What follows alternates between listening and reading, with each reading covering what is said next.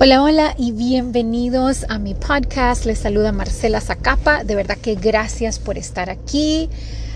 este es un pequeño espacio en donde trato de compartirles lo, poco que sé de la palabra, lo que me ha fortalecido a mí. Y si usted está aquí, no es casualidad.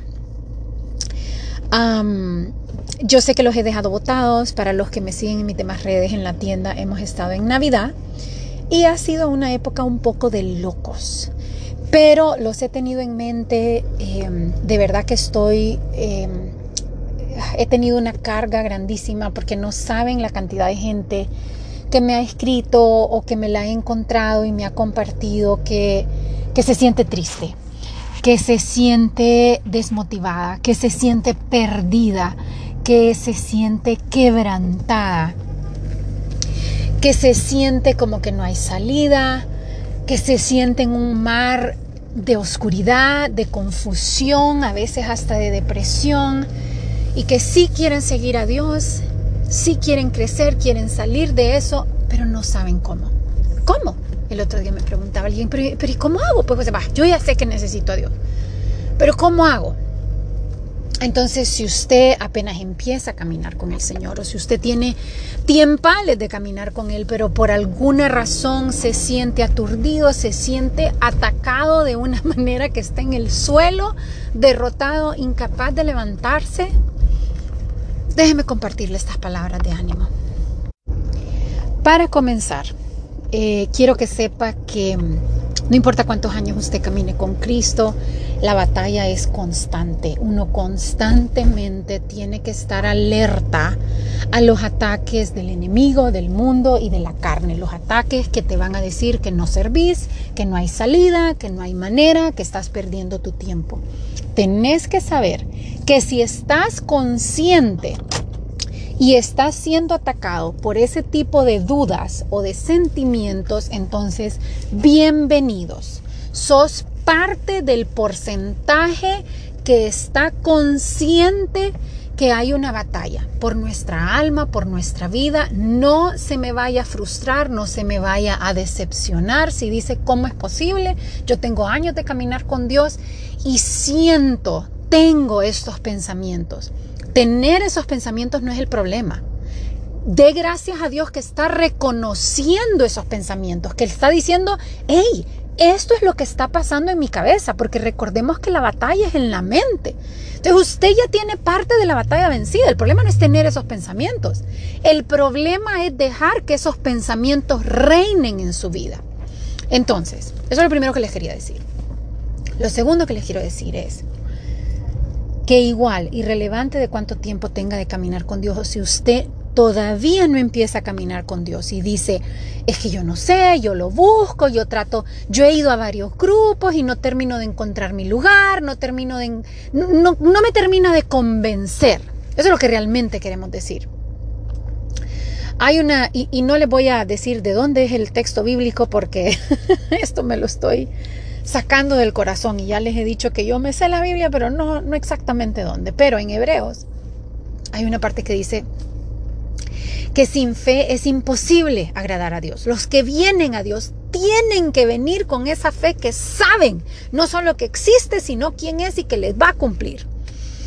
Y el otro día hablaba con una persona muy querida y le decía, mi amor, pero es que si usted está viniendo a Dios con duda, si usted está viniendo a Dios con una actitud de, a ver, convenceme, el primer paso es que usted tiene que tener la fe, tiene que dar ese salto de fe, que es un salto que nadie te puede garantizar cómo va a ser el otro lado. Sabemos que va a ser bueno, pero nadie te puede garantizar qué vas a tener que dejar para poder cruzar al nuevo mundo. Me explico, es como alguien que te diga, mire, vamos a ir en un viaje espectacular, pero ¿sabe qué, mi amor? No se puede llevar varias cosas que lo tienen atado ahorita.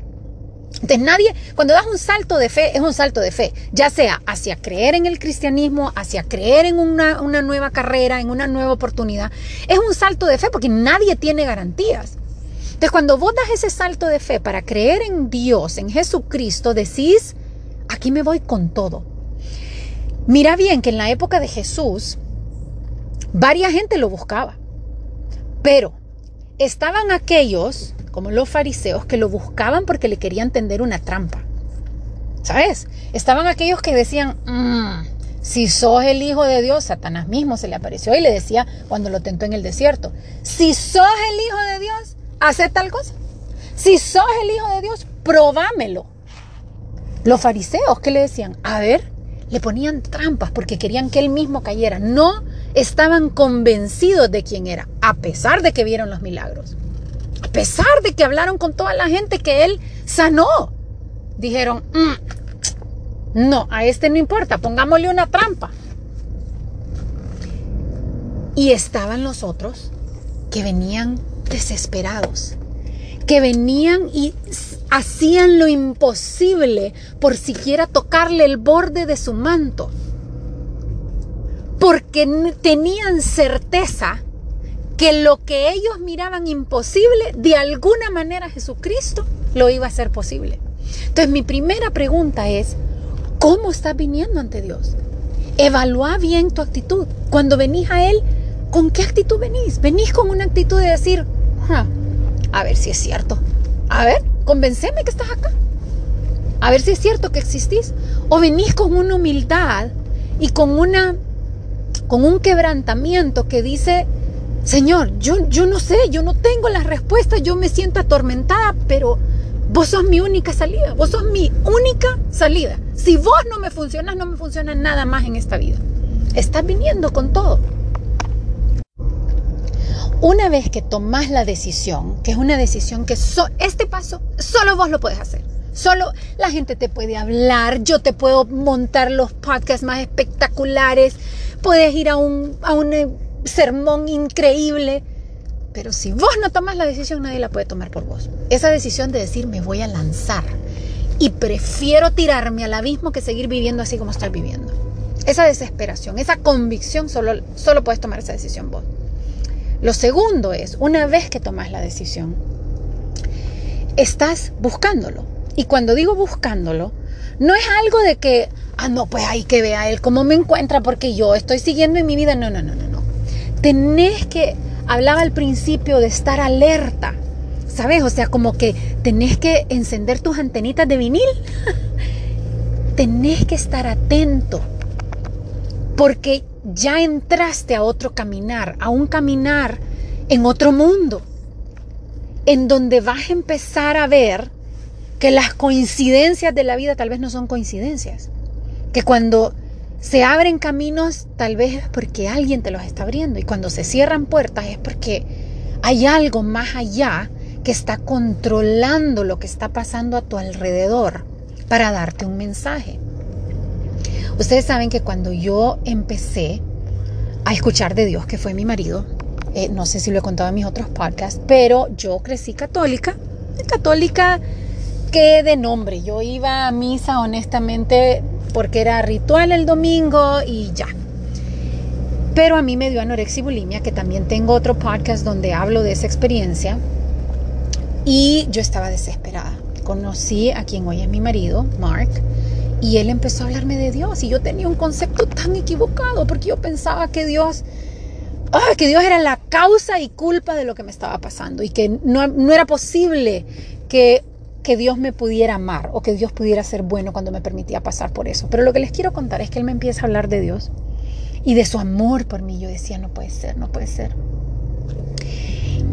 Y yo en ese momento estaba tan quebrantada y tan desesperada que yo música cristiana que salía escuchaba.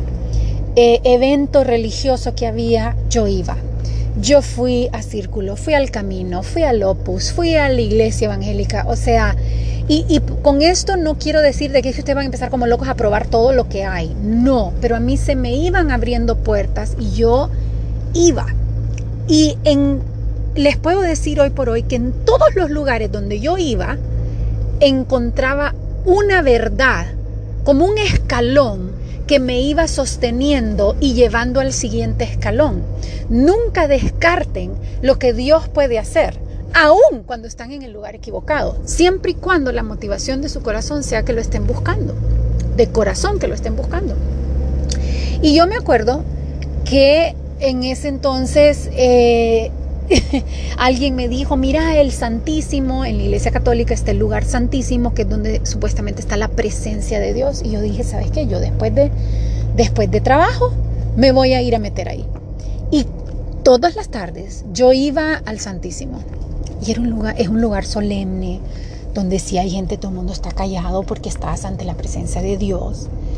Y ya saben lo que me cuesta a mí estar en un lugar callado, ¿verdad? Y solemne. Pero yo iba tan quebrantada y iba tan sedienta de encontrarlo y de que él de alguna manera me, me sanara, me, me enderezara mi vida, me aclarara mis pensamientos, que, que yo iba y a veces solo callada y lloraba. Y no es que él me decía nada ni que nada, pero el poder, yo creo que la obediencia de poder, de estar yendo a un lugar y creer que Él estaba ahí y que Él me estaba escuchando, aunque no me contestara, eventualmente me llevó a un punto en donde me recuerdo estar en el Santísimo llorando y diciendo, Señor, no tengo nada. O sea, de verdad que qué relajo he hecho con mi vida. En ese momento había terminado con Mark, mi anorexia y bulimia estaba grave y recuerdo decir, Señor, mi vida está hecha añicos. Eh, mi vida familiar, eh, no me siento bien, eh, para donde vaya, mi noviazgo está quebrantado, estoy grave con la anorexia, mi trabajo, nada, o sea, no tengo nada que ofrecerte. Mi vida es un desastre. Pero si la agarras, si te interesa lo que tengo, este desmadre que tengo, esto tan horrible que tengo, este desmadre que he hecho, es tuyo, todo es tuyo todo, todo, Señor. No te voy a dejar nada. Todo es tuyo. Y créanme que así poco a poco empezó a cambiar mi vida. Él empezó a limpiar todo ese sucio que no me dejaba ver su luz. Y ese es mi punto tercero y final. Todos sabemos, bueno, todos, bueno, creo que todos sabemos, si usted no sabe, déjeme contarle que Jesucristo no solo murió por sus pecados, em, sino que resucitó al tercer día. La Biblia nos dice que de hecho em, lo más importante de su muerte fue la resurrección. No servimos a un Dios muerto, que está en el cielo y que, ay, bueno, fue un gran profeta, fue un gran maestro. No, no, no, no, no. Servimos a un Dios que se hizo hombre y que venció la muerte, venció el aguijón de la muerte. Por eso es que los cristianos, cuando alguien se nos muere, no lo lloramos como aquellos que no tienen esperanza, porque sabemos que ya nuestro Señor fue antes que nosotros y venció la muerte, nos abrió camino para la vida eterna y la resurrección. Sin embargo, hay muchos cristianos que nos encanta que, bueno, no es que nos encanta, pero estamos engañados y nos quedamos en esos tres días antes de la resurrección. Sí, sabemos que Jesucristo murió por nosotros, sabemos que Jesús vivió una vida perfecta y que nos ama y nos perdona y todo lo que querás, pero estamos como los discípulos encerrados en un cuartito, en una oscuridad, escondiéndonos de nuestros enemigos y creyendo las peores cosas. ¿Sabes? Y yo hoy hablaba con una persona que quiero mucho, he hablado con bastante gente, les he dicho, y le decía, pero ¿por qué usted se me está quedando en la muerte de Jesucristo? ¿Por qué usted está aceptando estas mentiras y estas ideas como verdades? ¿Por qué las estás aceptando acostada, derrotada, pensando, sí, es cierto, yo no sirvo, es que yo, es que sí, es que es cierto, y las estás simplemente agarrando como verdades cuando no lo son? Usted tiene que saber que la gloriosa muerte de Cristo es que terminó en resurrección. O sea, Él no solo vino a morir por usted, Él vino a darle victoria. O sea, sí, todos tenemos que morir y todos tenemos que llevar nuestra cruz, pero es para la gloria que nos espera. Hay una gloria después de esa muerte. Hay una gloria en esa, en esa muerte. Y ahí entra la fe. La fe es la certeza de lo que no se ve. ¿A dónde está tu certeza? Si vos estás, porque puede ser que ahorita lo que estés viendo es que no tenés un trabajo. Puede ser que ahorita lo que estés viendo es que tu matrimonio está totalmente quebrado, que tu hijo está perdido. Pero ¿dónde está tu certeza? Porque lo que los discípulos miraban era, Jesucristo murió, o sea, nosotros lo vimos. Es que lo vimos en la cruz, no entendés, o sea, estuvo ahí hasta que dijo, está terminado. Y, estaba muerto, eso era lo que ellos vieron. Pero vivir en fe es decir, hey, pero se recuerdan que él dijo que iba a resucitar, nadie se acordó. Porque no entendían la grandeza de la fe. No entendían que la fe no es algo que llevamos para soportar el mal momento. La fe es lo que nos libera de entender que no termina en ese mal momento, que hay un plan. A unos nos va a tocar esperar tres días, a otros nos va a tocar esperar más, pero sabemos que viene la resurrección, sabemos que tenemos victoria. Entonces yo no sé por lo que usted está pasando. Yo no sé en, qué momento de su caminar con Dios está, pero sí le puedo garantizar que si usted sigue caminando en la victoria que Él ya le ha dado, aunque usted vea que miles caigan a su diestra y otros miles a su otro lado, pero usted dice, a mí no me va a pasar nada.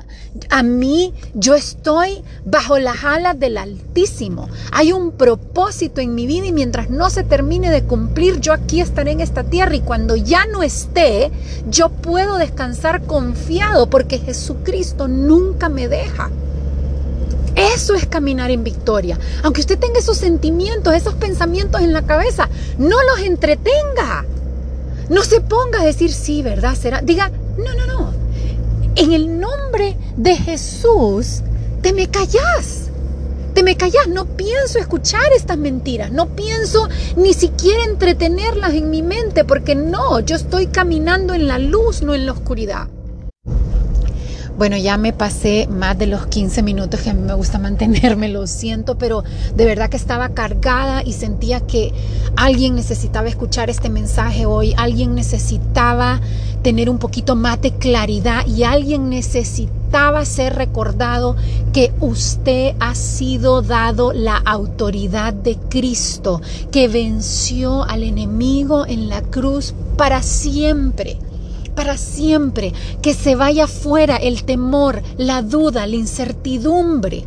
En Cristo no hay nada que temer. Él va a proveer lo que usted necesite en abundancia para poder pasar cualquier prueba que se le ponga enfrente. Las pruebas no son para hundirlo, son para que Él se glorifique, para que los demás vean que este mundo no tiene control sobre nosotros, que nosotros vivimos para una esperanza eterna no para lo que se ve, sino para lo que se sabe, porque este mundo es temporal. Hemos visto imperios nacer y morir, hemos visto gente vivir e irse, y, y lo único, lo único que queda es su verdad.